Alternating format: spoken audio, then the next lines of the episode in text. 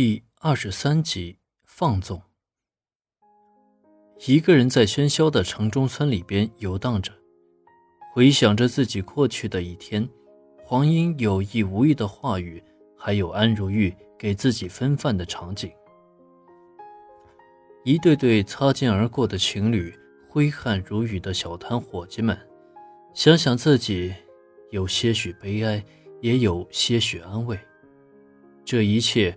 都是有安如玉的帮助，似乎认识这一年多，安如玉都在帮助自己艰难的前行。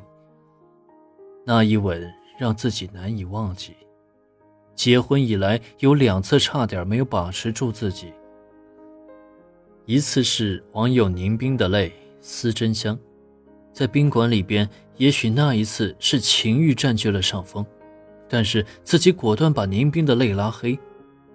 那也是自己认识了近五年的一个网友，也许会想起，但是拼命的压制自己，没有去再次加上他的 QQ。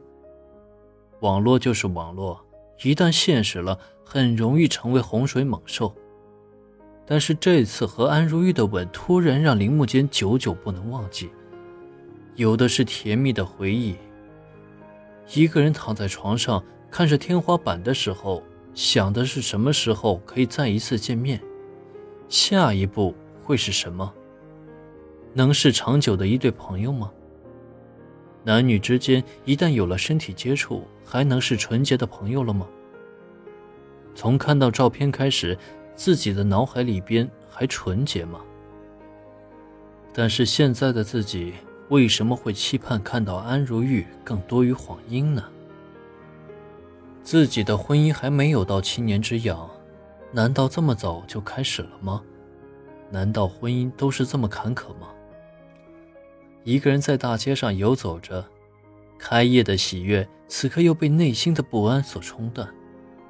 突然间，喝酒的欲望很高，于是买了两瓶啤酒，边走边喝，觉得和路边的酒鬼没什么两样。躺在小床上。看着旁边的一切东西，想着一天来的辛苦，觉得也很值。不知道下一次又会有什么理由见到安如玉呢？迷迷糊糊睡着的时候，梦境里边一会儿是快餐公司火热朝天的生意，自己又增加了人手，扩大了店面；一会儿又是自己和安如玉在翻云覆雨，两种场景交叉着。一会儿是黄英发现后的横眉冷对，一会儿是自己和安如玉的激情亲吻。被热醒来的时候，凌晨三点，夜已经平静了。漆黑的城中村里边，只能看到繁星点点。自己就犹如一只蚂蚁，一点点的食物足够开心好几天。同样睡不着觉的是安如玉。在凉爽的空调屋里边辗转反侧，从那次发现林木间看到那些照片、视频、文字，不知道林木间会怎么看自己。自己的隐私被人发现，心里既有恐惧，也有期待，期待林木间和自己会有什么交叉。林木间和自己的初恋不止外形相似，连性格也有相似。